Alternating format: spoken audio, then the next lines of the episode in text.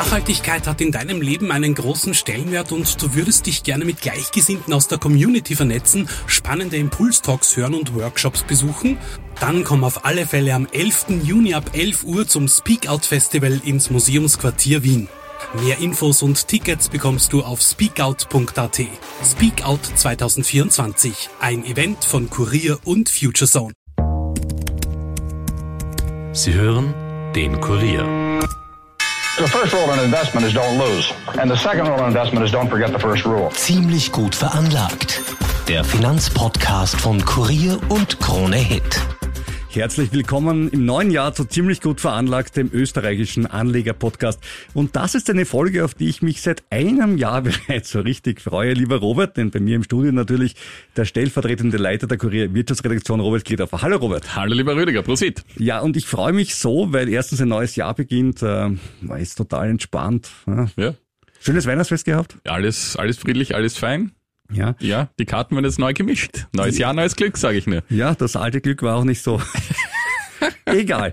Äh, wir schauen uns nämlich was an, äh, nämlich wie die Vorhersagen für 2022 gelaufen sind. Richtig gehört, 2022. Wir machen heute was ganz Gemeines. Äh, wir spulen die Zeit zurück und hören uns einfach an, äh, wie damals, äh, ja, wie Robert und die Experten und auch ich äh, die Zukunft eingeschätzt haben und ich will nicht viel verraten, aber wir sind nicht immer ganz richtig. Ich sag, ich sag's mal so.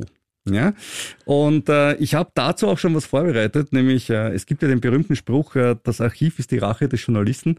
Ich habe äh, aus dem damaligen Podcast was rausgeschnitten, das können wir uns anhören. Aber wir haben heute auch noch andere Themen. Unter anderem, Robert, du hast ein paar spannende Duelle vorbereitet. Ja, ich habe mir ein paar Aktien angesehen, die gegeneinander antreten werden. Kleine Aktienbattle haben wir heute auch. Äh, aber jetzt schauen wir mal zurück in unseren Zeittunnel und äh, drehen die Zeit mal kurz zurück. Der Blick in die Glaskugel 2022. Und ich mache vorhin einen Disclaimer, nicht für unsere Hörer, sondern dieses Mal für dich. Für mich? Äh, wir werden diese Vorhersage nehmen, wir werden sie Oh no. archivieren und wir werden sie nächstes Jahr um diese Zeit wieder spielen und dann werden wir darüber lachen oder wir werden sagen, Robert, alles richtig gemacht. Bitte, aber fühle jetzt keinen Druck auf dir, schieß einfach los. Werde ich tun, ja. Ja, so klang er damals der Robert, noch viel jünger als heute. Damals, als noch die Börsen auf ganz anderen Niveaus standen als heute. Man kann Weniger sich graue nicht, Haare auch noch damals. Weniger ja. graue Haare, ja, man kann sich, man kann sich kaum noch erinnern an diese Zeit, ja. Als Tesla noch eine Wachstumsaktie war, ach, Kinder, ich sage euch, das waren Zeiten. Egal. Ja, wir schauen uns ja heute an, äh, wie gut haben diese Prognosen äh, geklappt und ich fange gleich mit dem Schwierigsten an, ja. Nämlich, wir haben das schon oft hier im Podcast gesagt, Währ Währungskurse sind wirklich extrem schwer vorherzusagen und beginnen wir doch gleich mit äh, Roberts, äh, nicht Roberts, das ist jetzt unfair, alles auf den Robert zu schieben. Er hat Ja, ja, damals, komm, er hat damals, er hat damals geschaut, was führende Analysten gesagt haben und So das zusammengefasst. Also, Das wäre traue ich jetzt falsch, den Robert zu. zu bashen, so gerne ich das mache, aber in einem Fall wäre es nicht völlig fair. Aber das hat Robert damals gesagt, äh, im äh, Zusammenfassen von Analystenmeinungen zum Thema Euro und US-Dollar. Ja, aktuell sind wir bei ungefähr 1,13. Laut den befragten Analysten wird es im Durchschnitt 1,16 sein. Also nicht wahnsinnig die große Veränderung. Äh, allerdings ist die Range der, der Analystenmeinungen doch sehr breit. Die geht von 1,10 bis 1,23. Das sind 10% Unterschied vom Ja, also zum das, wird dann, Wert. Ja. das ist dann schon viel. Es ist halt so, dass Währungen wirklich am schwierigsten vorherzusagen sind und ich kann nach 20 Jahren Wirtschaftsjournalismus wirklich sagen, es hat selten dann am Ende des Jahres gestimmt. Und ich kann nach einem Jahr Podcast jetzt sagen, äh, auch das hat nicht gestimmt. Und, das war äh, knapp daneben, würde ich sagen. Ja, auch wenn die Range wirklich breit ist, heißt war noch breit, lange aber- nicht, dass das Ergebnis auch drinnen liegt. Ja, das kann passieren. Aber, aber da muss man jetzt fairerweise sagen, gab es natürlich auch Gründe, äh, Zentralbanken und so weiter. Ja, ja, natürlich gab es Gründe, ja. Also wo, wo waren wir wirklich dieses Jahr? Wir waren äh, schon einmal unten auf 0,96, jetzt sind wir so bei 1,06 in Ja. etwa. Ja. Also, Aber die 1,10 waren dann eigentlich relativ schnell Ja, ja, ja. unterboten. Ja, ja, das ging, ging relativ flott. Allerdings muss man sagen auch, ich habe das falsch gesehen. Ich dachte, es geht noch weiter runter und so war es dann doch nicht. Also wir sind Ja. jetzt wieder bei 1,06, was mich persönlich überrascht hat. Stimmt, das hast du dann irgendwann im Herbst gesagt. Genau. Es, übrigens, die Experten werden vorsichtiger. Ich habe mir angeschaut, was sagen so Experten. Äh, äh, jetzt äh, gibt's äh, bereits die Prognosen fürs Jahresende, Korridor 0,95 bis 1,25. Da Ja, ist immer da, da ist wirklich alles, da ist alles möglich. Äh, auch die Reifeisen übrigens hat sich geäußert und sagt da 1 bis 1,09 bis Ende dieses Monats. Gut. Äh, und jetzt kommt's, äh, gibt auch einen sechs Monate Trend, der dort bekannt gegeben wird, und nämlich kurz zitieren. Angesichts der weiteren Abschwächung der US-Kerninflation im November, die im Jahresvergleich auf 6% gesunken ist, könnte sich die Fed wenig unter Druck gesetzt fühlen, uns mit weiteren falkenhaften Schritten, also sprich starken Zinserhöhungen, zu überraschen. Bei der EZB herrscht nicht nur in Bezug auf die Leitzinsen, sondern auch in Bezug auf die quantitative Straffung Unsicherheit. Und jetzt kommt's, eine taubenhafte Fed und eine falkenhafte EZB, das ist etwas, was ich mir nicht vorstellen kann, aber Nein, ich mir auch nicht. ja, was ist, schreiben das, wäre ein Szenario, in dem die derzeitige Euro-Stärke länger anhalten könnte. Und jetzt kommt der Satz, den ich wirklich super finde. Äh, sicher ist, dass 2023 anders sein wird als 2022. ja. Also sagen, auch, auch Experten werden vorsichtiger und ich habe ein gewisses Verständnis dafür. Es ja, ist halt aber mit vielleicht, der Zukunft. Vielleicht sollte man sich solche Plattitüdensätze dann überhaupt schenken, weil Ja, mm, es ist halt schwer mit der Zukunft, sage ich heute mal Ja. an der Stelle. Gut, aber Wechselkurse sind hart vorherzusagen. Ja, also das, den, den einen gebe ich dir gut, das ist keine Frage. Vielen Dank. Aber schauen wir uns was anderes an. Börsenindizes. Hm? Wie wär's, Ja, sehr wie, gerne. Wie wär's mit Börsenindizes? Kann man auch mal schauen. Was haben wir vor einem Jahr über die Börsenindizes gesagt? die jedenfalls bereits seit 21 Monaten anhaltende Rallye wird sich fortsetzen. Die Zeitung Die Welt hat Analysten von 20 deutschen Banken befragt, was sie erwarten. Und da kam raus, für den DAX plus 10,9%, für den Eurostox 10%, für den S&P 500 7,5% und für den Nikkei 9,2%. Jetzt muss ich dazu sagen, aus heutiger Sicht, äh, gar nicht mal falsch, das Vorzeichen war halt das Problem. Ja? also, wir haben den DAX mit minus 10,6, den Nikkei mit minus 12, den Dow Jones mit minus 10, den ATX mit minus 19 und den Nasdaq haben wir ja nicht drinnen gehabt, aber ich sage es trotzdem dazu, weil es mich persönlich immer hart trifft, mit minus 33. Ja, das, Machen wir es uns jetzt leichter und sagen, Wladimir Putin ist schuld? jein. Putin hat, es gab einen Abwärtstrend und Putin hat den verstärkt, würde ich sagen. Es war ja schon die ersten zwei Monate des Jahres ging's runter. Ja. Natürlich nicht massiv, aber es ging abwärts und dann kam Putin und dann was überhaupt aus. Aber jetzt zu sagen, nur Putin, nee, das wäre zu einfach. Stimmt. Man sieht ja auch schön bei Tech-Aktien. Also ich habe eine rausgepickt, nämlich Tesla. Äh, dieses Jahr minus 67 Prozent. Ähm, einfach weil die Bewertung von Tech-Aktien deutlich runtergegangen ist. Und bei Tesla kommt noch dazu, dass es langsam eben von einer Growth Stock zu einer Value Stock wird, weil natürlich die Wachstumsraten auch nicht ewig so hoch bleiben können. Die Zinsentwicklungen in den USA und Europa sind hier unterschiedlich. Und Robert, du hast ja auch äh, vor einem Jahr die angeschaut in verschiedenen Ländern, wie kann es denn da ökonomisch weitergehen und äh, welche Länder könnten ökonomisch eher besser dran sein, welche eher schlechter. Da hören wir mal doch mal rein. Europa könnte weiter die Nase vorne haben. Japan ist durchaus etwas zuzutrauen. Das war heuer nicht so ganz toll. Chinesische Aktien ist ein Insider-Tipp. Allerdings muss man da auf den Staatsbezug achten. Ja, ich finde es auch sehr, sehr, wie, wie, du das tapfer, wie du das tapfer erträgst, finde ich es, finde ich es wirklich gut. Aber ich habe jetzt auch hier, ich habe nicht, ich habe chinesische Aktien, aber nicht wegen dir. Ich kann es nicht auf dich schieben, ja. Äh, aber ich wollte noch eines fragen, wo war die Türkei, das Börsenwunder vom Bosporus mit dem plus 80 Türkei ist irgendwie untergegangen, ja. Ähm, allerdings, was ich sagen muss, weil ich mir jetzt ein bisschen dazu eingelesen habe, Japan hat nicht so schlecht realisiert im Vergleich zu anderen. Ja, das stimmt. Auch im Minus gewesen. Ja. Aber durchaus nicht Im so gleichen schlecht realisiert. Minus, also sie, sie waren genauso schlecht wie die anderen auch, ja. Ja, also Japan hat da durchaus eine gewisse Stärke in der Schwäche gezeigt, würde ich sagen. Das ist wirklich so wie ein österreichischer Teamchef nach einem Ländermatch. Ja, wir haben eine gewisse Stärke in der Schwäche gezeigt. Gut, dann kommen wir wieder zu meinem Steckenpferd, dem guten alten Gold. Ne? Also Gold, Gold gerne, ja. zahlt natürlich keine Zinsen, das haben wir schon oft hier gehört. Ja. Und äh, die Zinsen sind gestiegen, müsste fürs Gold ja schlimm sein. Aber hören wir mal an, was hat denn der Robert vor einem Jahr anhand von Analystenmeinungen über das Gold gesagt? Gold selbst hat heuer nicht sehr gut performt, wie wir gerade gehört haben. Es wird auch kommendes Jahr nicht wahnsinnig gut performen, wenn man diesen 20 Analysten Glauben schenken darf. Sie sagen ein Plus von 2,4 Prozent voraus auf knapp 1800 Dollar. Das ist jetzt nicht wahnsinnig viel, wenn man jetzt noch die Währungsschwankung gegenüber dem Euro dazu stellt. ich rechne da mit keinen großen Ausschlägen nach oben und unten, wenn man es auf Jahresfrist gesehen. Also ich sage plus minus zum heutigen Engstand. Ja, es waren dann plus 10 Prozent zum Euro im, im aktuellen Jahr. Also ich muss sagen, und auch im Dollar war es auch im Plus dann. Am war Ende auch im Tages, Plus, aber ja. nicht so deutlich. Nicht so deutlich, vollkommen richtig, aber immerhin, äh, ich muss sagen, äh, von meinen vielen Investments war das Gold äh, eines der wenigen, die auf der Seite waren, wo ich gesagt habe, so soll es sein.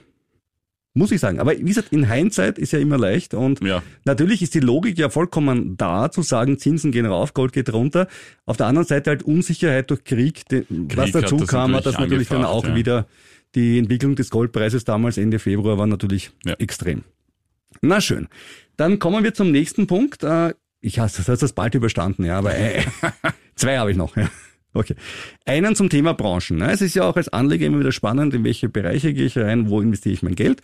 Und das hat der Robert vor einem Jahr anhand von Analystenmeinungen Ja, dazu das gesagt. muss man immer wieder dazu Immer, sagen. ja, muss man sagen. Nachholbedarf gibt es vor allem bei den Autowerten, die unter dem Chipmangel gelitten haben. Natürlich Tourismus, Unterhaltungswerte, diverse Dienstleistungen.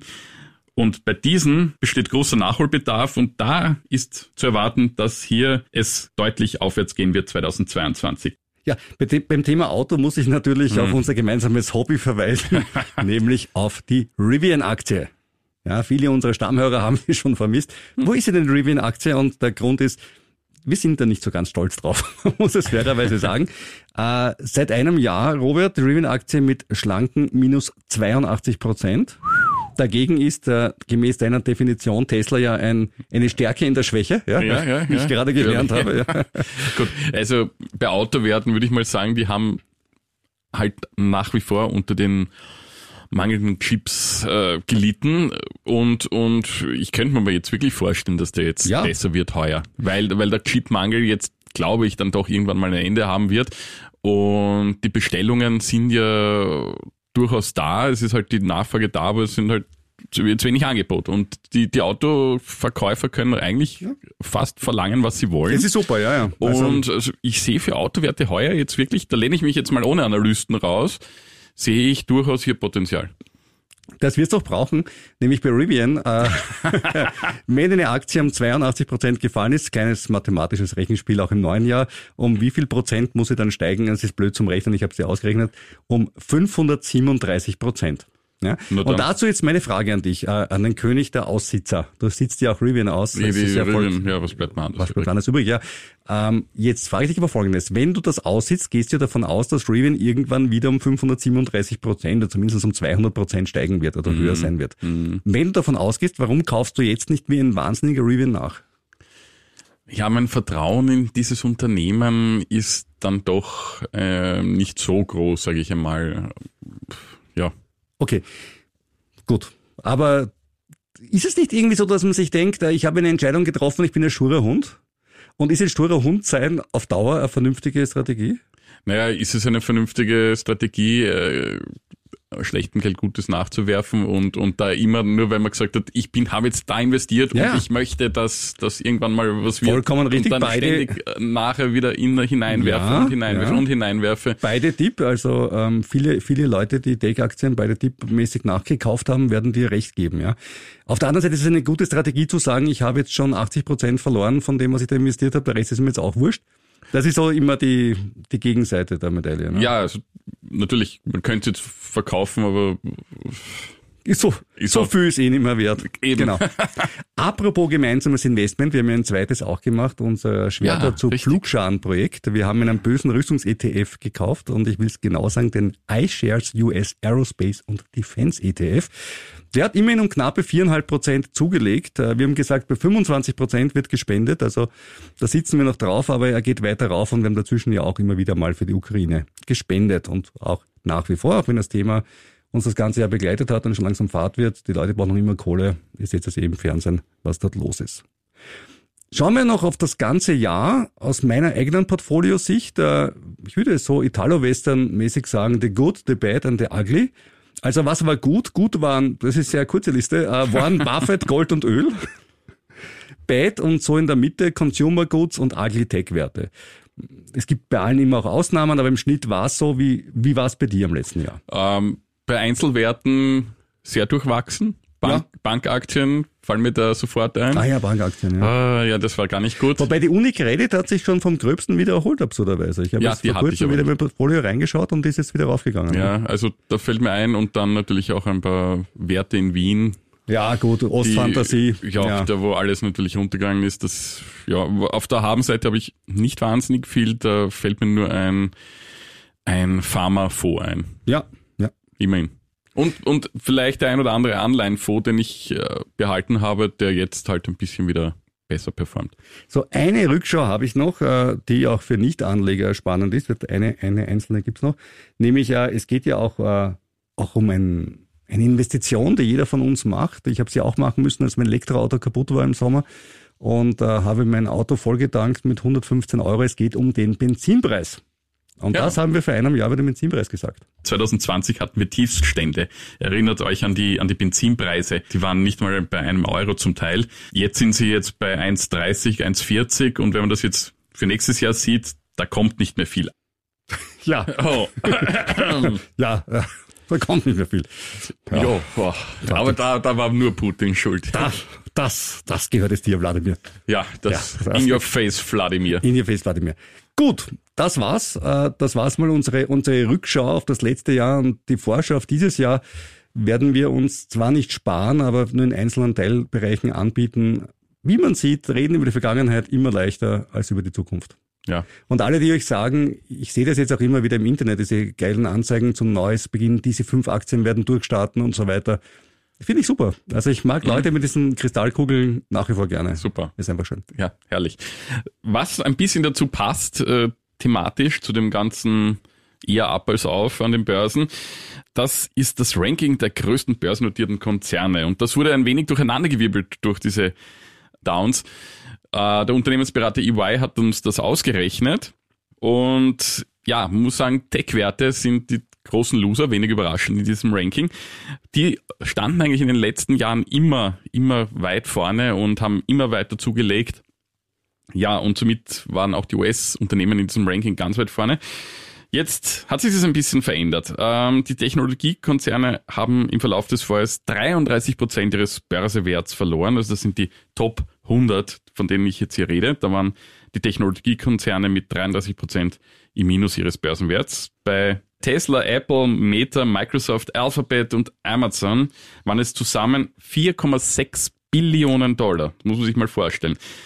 Insgesamt verloren alle 100 der größten Börsenunternehmen 7,2 Billionen Dollar. Also wenn man das sieht, ist eigentlich schon mehr als die Hälfte allein diese sechs äh, Tech-Konzerne. Und diese 7,2 Billionen Dollar sind ungefähr 20 Prozent ihres Gesamtwertes. Also so stark ist an den Börsen runtergegangen.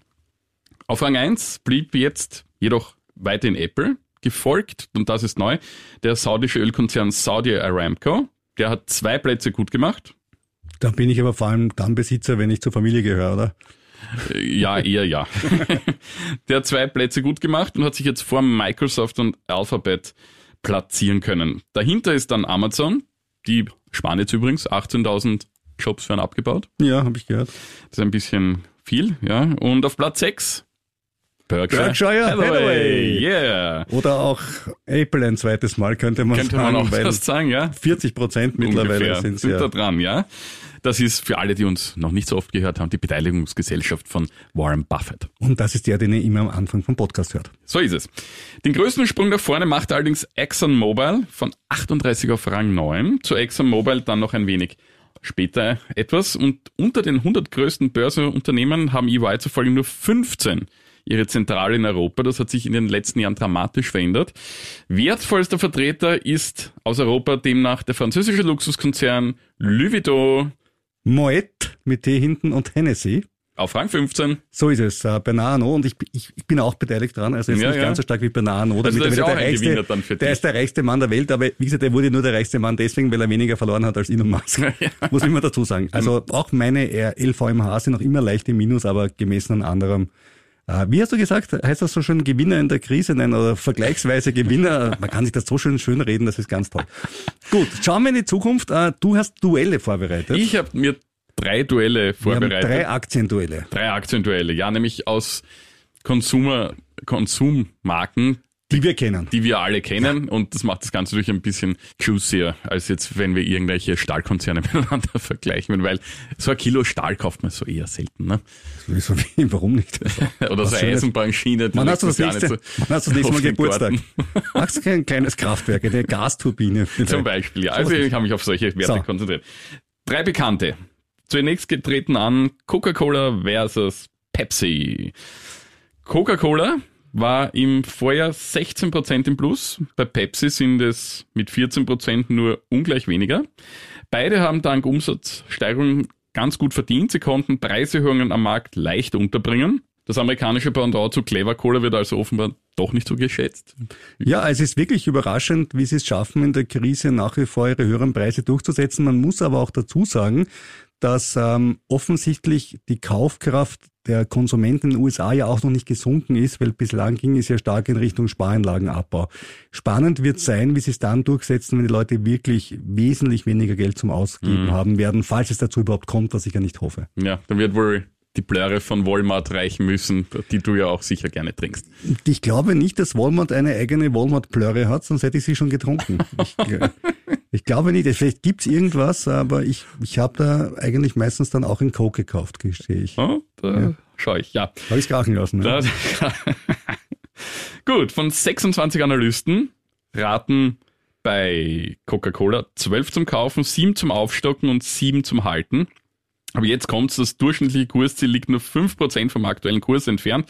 Bei Pepsi sind 23 Analysten noch skeptischer, nur 6 raten zum Kauf, 5 zum Aufstocken, 9 zum Halten und 3 sogar zum Reduzieren oder Verkaufen. Aus gutem Grund, das durchschnittliche Kursziel ist bereits sogar erreicht. Also da ist ziemlich die Kohlensäure bei beiden draußen. Rüdiger, was trinkst du von den beiden am liebsten? Coke, also gar keine Frage. Ich bin ein, ich bin ein Coke-Fan. Ah, Ich Okay, liebe es. gut, dann sind wir... Apropos, ich liebe es. genau, ja. Weitere Paarung, McDonald's versus Burger King. Also, Rüdiger, Ja, ich bin eher mehr im Team Five Guys oder Jack in the Box, wenn ich es mir aussuchen kann. Aber wenn es sein muss, dann eher der gute alte Mackie. okay, ja, Five Guys ist so überteuert. Ja, bei uns schon, das stimmt. Aber in den USA mit den gratis Erdnüssen, die du vorher essen kannst, Ja, solange du wartest, die haben die wir ja nicht. Ja, das ist Das es ja. ist ja ein Wahnsinn. Dort gibt's Free Refill und gratis Erdnüsse und deswegen sage ich Amerika. Ja. Aber egal. Okay, Team America.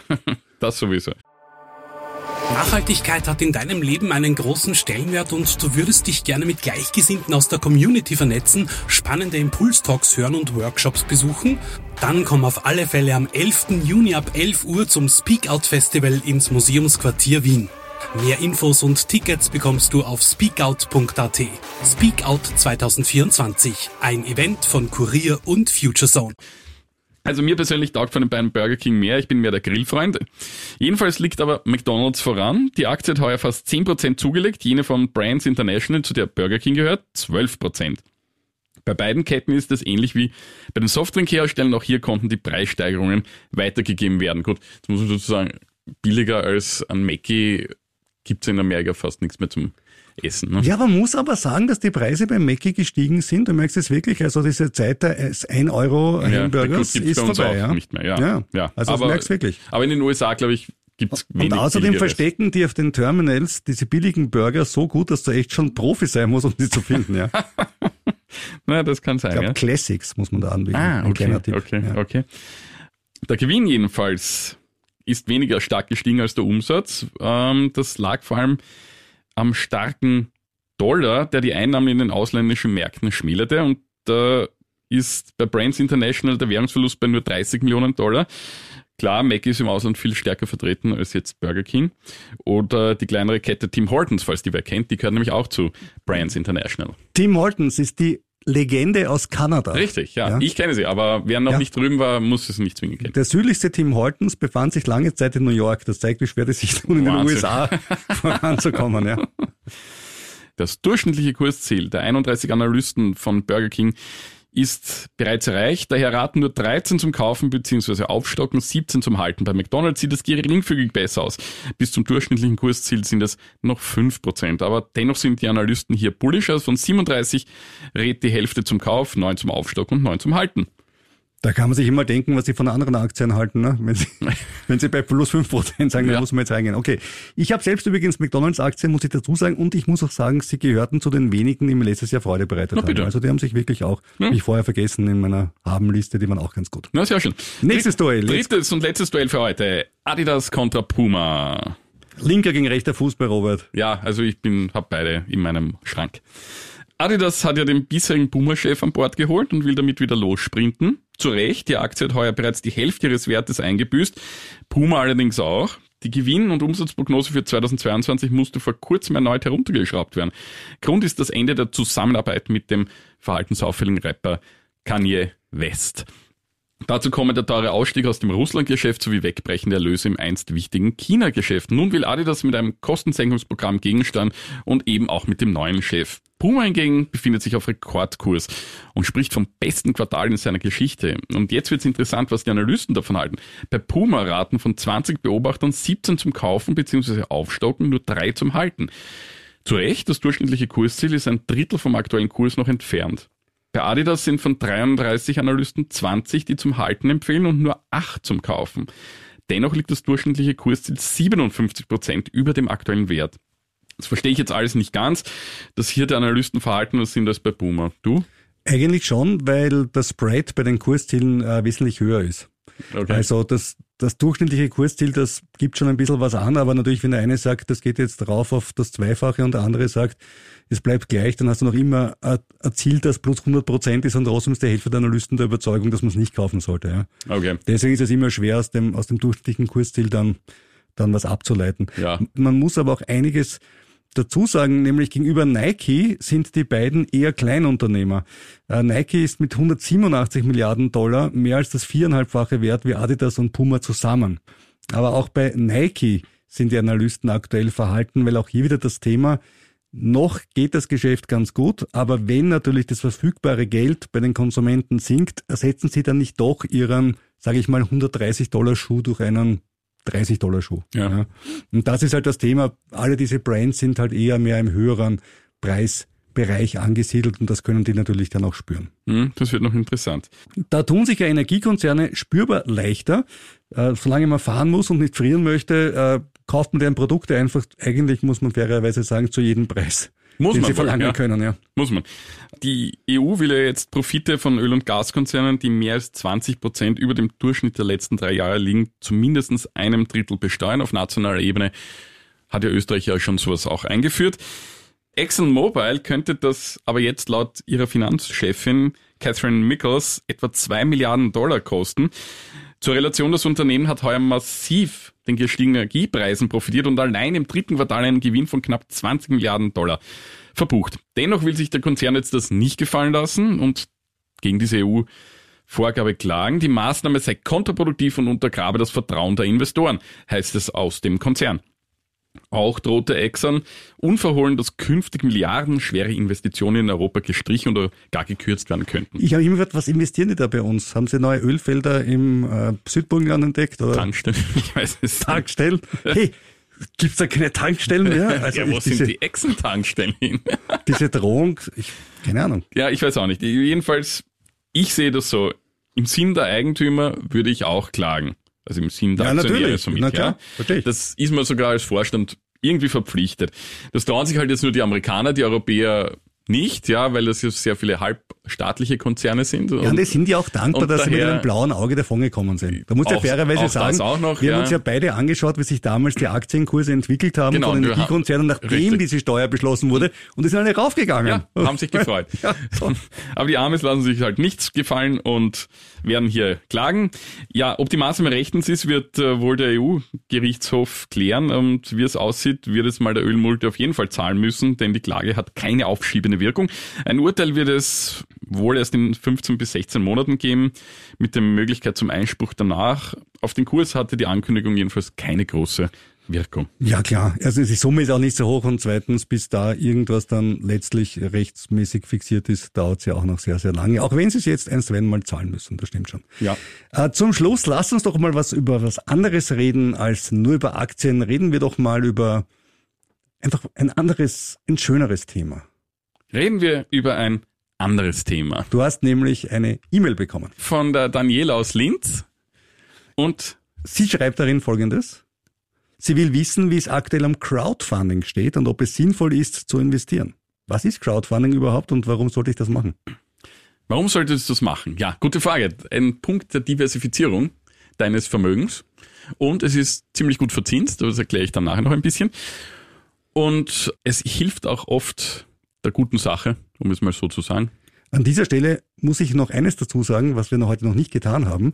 Auch Crowdfunding kann gefährlich sein, genauso wie Aktien, Anleihen, Gold, Rohstoffe, Wladimir Putin und viele andere Dinge, die wir in diesem Podcast erwähnen. Und alles das, wenn du es denn kaufst, ist deine eigene persönliche Verantwortung und wir haften nicht dafür. Wir haften für unsere eigenen Entscheidungen, wie wir schon am Beispiel Rivian recht deutlich ausgeführt haben, ist das auch nicht immer lustig. Aber zurück zum Crowdfunding. Kommen wir mal zur Begriffserklärung. Bei Crowdfunding oder auch Crowdinvesting unterstützt eine größere Gruppe von Investoren, also die Crowd, ein Projekt. Oft sind es Immobilienprojekte, vor allem in Österreich.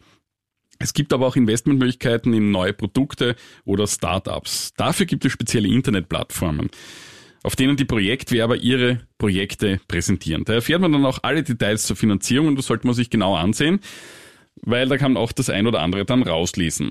In der Regel gibt es kein Projekt, das ausschließlich durch die Crowd finanziert wird, sondern es ist neben Krediten und Eigenmitteln nur ein weiterer Baustein, wobei Crowdfunding als Eigenmittel zählt und das macht es eben für die Kapitalgeber so interessant. Warum ist es für mich als Kapitalgeber interessant, Eigenkapital zur Verfügung zu stellen? Weil die Bank braucht irgendwelche Sicherheiten, bevor sie dir einen Kredit gibt. Und ein gewisser Eigen Mittelanteil ist einfach notwendig. Man sieht es jetzt auch bei den FMA-Vorschriften, die da verschärft worden sind bei Immobilienkrediten und genauso ist es für Unternehmen. Und umso mehr Eigenmittel man hat, umso eher kriegt man einen Kredit und die Konditionen sind natürlich auch dann möglicherweise günstiger. Auf der anderen Seite natürlich, wenn das Ganze schief geht und ich bin mit Eigenmitteln investiert und auf der anderen Seite gibt es die Bank, wer bekommt dann als erstes das Geld? Lass mich raten, der kleine Robert oder die erste Bank? In, hm. in der Regel Aber sind ich das glaube, ich natürlich- hab's. Ich glaube, ich in der Regel sind das natürlich nachrangige Ja. äh, Darlehen und dann ist man, kann man sich hinten anstellen als Crowdfinanzierer. Das ist das Problem. Also wenn Das es schief geht, zum- beißen, beißen den Kleinen als erstes die Hunde. Genau. Dafür gibt es aber sehr attraktive Zinsen. Ja. 6, 7 Prozent, durchaus auch 8 Prozent. Für eine Laufzeit von überschaubaren zwei bis drei Jahren. Also da muss man sagen, da kann man schon durchaus äh, gute Zinsen kriegen. Ähm, war natürlich jetzt gerade in Zeiten von einer Tiefzinsphase und jetzt, was noch dazu kommt, die hohe Inflation, recht interessant. Man hat dann trotzdem noch immer einen Verlust bei 10% Inflation, ja, keine Frage. Aber Weniger als an der Börse. weniger als an der Börse und 10 vor allem dazu. weniger als am Sparbuch. Ja, eh. aber jetzt steigen ja die Zinsen. Das ist ja für so eine Sache, vor allem im Immobilienbereich, in dem du ja auch da stark äh, investiert bist, ja nicht ganz so easy. Das heißt, eigentlich fallen da jetzt vielleicht mehr Projekte aus. Ja, das ist auch meine Befürchtung. Ich bin ja, das kann ich jetzt hier sagen, an dieser Stelle, ich habe ja in einige Crowdfunding Immobilienprojekte ausschließlich investiert. Bei Immobilien traue ich mir das zu, bei anderen Projekten, gerade Startups, ist mir wirklich zu heikel. Da kann so viel passieren, ähm, auch genauso wie irgendwelche oft, oft versteht man gar nicht, was die tun. Versteht man sich, auch, auch sind das oft neue Produkte, das kann gut gehen, kann auch nicht gut gehen. Immobilien waren definitiv die letzten Jahre eine ziemlich sichere Bank. Man kennt ja den Immobilienboom, brauche ich nicht viel erläutern. Was jetzt sich allerdings wirklich ändert, Rüdiger, das hast du richtig gesagt, ist die veränderte Zinslandschaft. Und ich habe hier meine Investments in Crowdfunding-Projekte seit ein paar Monaten gestoppt. Ich investiere nichts mehr hier hinein, weil ich eben hier eine größere Ausfallsgefahr sehe. Die Betreiber, also die, sowohl die Projektwerber als auch die Plattformen, verneinen dies, weil sie meinen, äh, Immobilien sind nach wie vor eine sichere Bank und sie verweisen vor allem auf den heimischen Markt. Also wenn diese Projekte in Österreich oder vor allem in Wien äh, platziert sind, dann sehen sie da durchaus äh, Möglichkeiten. Ich sage mal so, habe jetzt genug in Immobilien investiert, ich muss das jetzt nicht auf, äh, draus, rauftreiben. Ich habe da ein bisschen äh, Remakes im Ohr, die nicht mehr ganz so bullish sind, was die, was die Preise der Immobilien betrifft. Und die sind ja doch meistens recht gut Es ist ja auch schon ein bisschen ja. zurückgegangen, ja, und, und ja, man muss sagen, sie bieten jetzt auch mehr nach eigener Aussagen. Äh, Ich habe da ein paar Plattformbetreiber kontaktiert. Sie sagen, jetzt gibt's äh, schon teilweise mehr als acht Prozent. Also Aber ich sehe jetzt mal, wenn ich jetzt, ob ich jetzt sieben oder acht kriege, es ist dann Ja. schon relativ egal. ja- und das Risiko ist ja nicht proportional von sieben zu acht äh, steigt an, sondern das steigt Ja. dann noch deutlich drüber. Es gilt ja der alte Grundsatz, keiner zahlt dir mehr Zinsen, als er müsste, wenn er das Geld woanders billiger bekäme. Ja, Außer er ist wirklich deppert, dann solltest du ihm aber schon mal überhaupt kein Geld borgen, Ja, dann ist das es ja sowieso wichtig. weg. Ja. Aber wenn der weiß, er kriegt zwar anders um 5%, dann wird er dem lieben Robert nicht 8% anbieten, nur weil der beim Kurier so tolle Artikel schreibt. Ja, und Plattformen wie Conda oder Renne, die weisen darauf hin, dass natürlich jetzt noch intensiver, noch stärker geprüft wird, ob dieses Projekt auf ihre Plattform kommt. Mag sein, ja, kann ich nicht überprüfen, diese Behauptung. Dennoch, also man muss, man muss es wollen, ja. Ähm, die Immobilienprojekte sind halt durch steigende Baukosten und höhere Lohnkosten und höhere Finanzierungskosten jetzt durchaus ein bisschen unter Druck. Trotzdem sind die Anbieter ziemlich bullish, was den Markt mit Immobilien betrifft, mit diesen Crowdfunding-Projekten. Sie glauben weiterhin, dass der Löwenanteil beim Crowdfunding auf Immobilien entfallen wird. Randity etwa hat mit einem Fundingvolumen von rund 35 Millionen Euro das Niveau des Rekordjahres von 2021 wiederholen können im Vorjahr. Von bisher 180 Projekten gibt es laut deren Angaben nur bei elf Verzögerungen und keinen einzigen Ausfall bisher. Die Plattform rechnet hier mit keinen größeren Änderungen. Ja, es hängt eben demnach. Wie geht's dir selber bei deinem? Na, ich habe keine Ahnung, ich habe eine, eine Handvoll oder ein knappes Dutzend und ich habe bei zwei habe ich Verzögerungen, bei einem relativ seit kurzer Zeit und beim anderen jetzt glaube ich schon seit zwei Jahren. Das ist irgendeine irgendeine Halle in, äh, in Wien Langstraße und da, da geht überhaupt nichts weiter und da würde ich mir auch von den Anbietern es kommen Anbietern ein bisschen mehr Informationen wünschen. Es kommt zwar so ein einmal im Quartal so ein Update, aber da steht oft nicht wirklich viel drinnen und es, ja, also da könnte ein bisschen mehr sein, wenn, wenn solche Verzögerungen auftreten. Aber was man jedenfalls sagen kann, ist, dass diese Anbieter an sich mal seriös sind, glaube ich. Die das kann man Plattformen sind seriös. Ob jetzt die, Ja, ja, die Äh, Plattformen meine ich mal. die Plattformen sind seriös, ob jetzt die, die Projektbetreiber dahinter immer zu 100% seriös sind, das kann ich jetzt auch nicht sagen. Ich ja. sag's deswegen, weil bei alternativen Investments halt auch viele unterwegs sind, die Idiotien Klar, verbreiten. Gerade Frage, im Internet sieht man immer wieder ganz, ganz tolle Ja. Sachen. Und Also es deswegen, ist- wenn ihr, wenn ihr schon sowas machen wollt und nicht auf Aktien geht, wo ihr den gewissen rechtlichen Schutz habt und Richtung Crowdfunding geht, warum nicht, ja? Aber dann das wirklich über Anbieter zu machen, die, die groß und renommiert sind, weil es gibt da draußen einfach ähm, Leute, die euer Geld einfach nur so abzocken wollen. Und da sage ich einfach dazu, ähm, man kann Geld verlieren, weil man sich irrt, was die Zukunft betrifft. Das führt uns wieder zurück zum Beginn des Podcasts. Oder indem man einen Betrüger aufsitzt. Und äh, ersteres wird dir immer passieren und zweiteres solltest du halt schauen, dass du vermeidest. Wobei man sagen muss, dieser Markt, das ist im Vergleich zu einem Kryptomarkt ein geregelter Markt Ja. in der gesamten EU. Der wird auch von der FMA genau äh, beaufsichtigt. Also da wird schon drauf geschaut, dass das, das stimmt, passt. aber es gibt ja auch Anbieter, die nicht in der EU beheimatet sind und trotzdem Klar. hier Werbung schalten. Nein, da muss so man weiter. aufpassen. Es Ja. gibt immer wieder auch neue junge Plattformen, die Ja. muss man sich auch ein bisschen genauer ansehen, aber die etablierten Plattformen, da, da habe, sehe ich jetzt wirklich Ja. äh, jetzt keine größeren Und halt streuen, ne? Und breit Umstreuen, ja, ich habe, ich habe wirklich, glaube ich, in keinem einzigen Projekt mehr als äh, 2000 Euro drinnen. Ja, ja. Und, und von daher, wenn jetzt wirklich eine Verzögerung auftritt oder sollte es einen Ausfall geben, dann schmerzt es natürlich nicht so wahnsinnig. Ja, Es ist halt so, wenn du mit 8% was rausgibst, dann sagen wir mal, du hast, du hast, du hast 10 mal 2000 Euro, 20.000 Euro, ähm, dann kriegst du für die 20.000 Euro 1600 Euro Zinsen, über zwei Jahre 3200. Wenn jetzt ein Projekt komplett ausfällt, dann sind es 4%, wenn zwei Projekte Ja. ausfallen, bist du bei Null. ja. So ist es. Und umso mehr, man muss ja sagen, zu dieser Streuung, es gibt ja da keinen Ausgabeaufschlag. Ja. Also das, Das- ist völlig das ist egal, wie viel ja. man da aufteilt. Und, und es gibt ja auch neue Formen, da macht die Plattform für dich, stellt so eine Art Portfolio zusammen. Da kannst du schon, da kannst du selber jetzt, musst jetzt nicht in ein einzelnes Projekt investieren, Mhm. sondern du sagst, kannst jetzt 4000 Euro rein und die verteilen die 4000 Euro auf mehrere Projekte. Da ist halt wichtig, dass es dann transparent Natürlich, abläuft welche das sind genau und so, weiß weiter. Keine Frage, aber es ist vermindert auch nochmal das Risiko. Na klar. Ja, das war's für dieses Mal mit Crowdfunding, Vorhersagen auf das neue Jahr. Robert, vielleicht wagen wir noch eines, ähm, ganz am Ende. Ich kann's, ich kann's nicht lassen. Ähm, äh, Prozentsätze. Wir müssen nächstes Jahr auch wieder was spielen. Ne? Also sagen Ja. wir doch mal, okay, also gehen wir es durch. Ähm, Währungen. ATX. Also Ah, Fangen wir ATX. ATX mal an. Fangen wir ATX an. Ähm, ich, ich bleib, nein, ich habe mich da ins in die Nesseln gesetzt letztes Jahr, auch wenn ich nur wiedergegeben habe. Ich, ich möchte es so sagen, es hat bis jetzt seit 2023 wird anders als 2022. ja, nein, es hat es hat in den letzten 100 Jahren genau viermal es gegeben, dass zwei Börsenjahre hintereinander im Negativen geendet haben. Die Wahrscheinlichkeit, dass das jetzt wieder passiert, sehe ich als äußerst gering an, weil es letztes Jahr schon so stark runterging. Dass es jetzt wieder stark runtergeht, glaube ich mal jetzt nicht. Und dass es wir Minus schließen, pauschal gesehen, Ja, ja. glaube ich auch nicht. Also ich sage mal ATX plus 2%. Ich sehe ATX auch so eher im Plus minus Null. Ähm, ich sehe generell äh, DAX vielleicht 5%. Ja. Ähm, Auch weil er anders berechnet wird, Total Return. Richtig, ja. Und, und dann wird es interessant, was Asien betrifft. China. Ja gut, China schätze ich nicht ein, weil ich habe keine wird- Ahnung, was der KP als nächstes macht. China wird sehr schwierig, ja.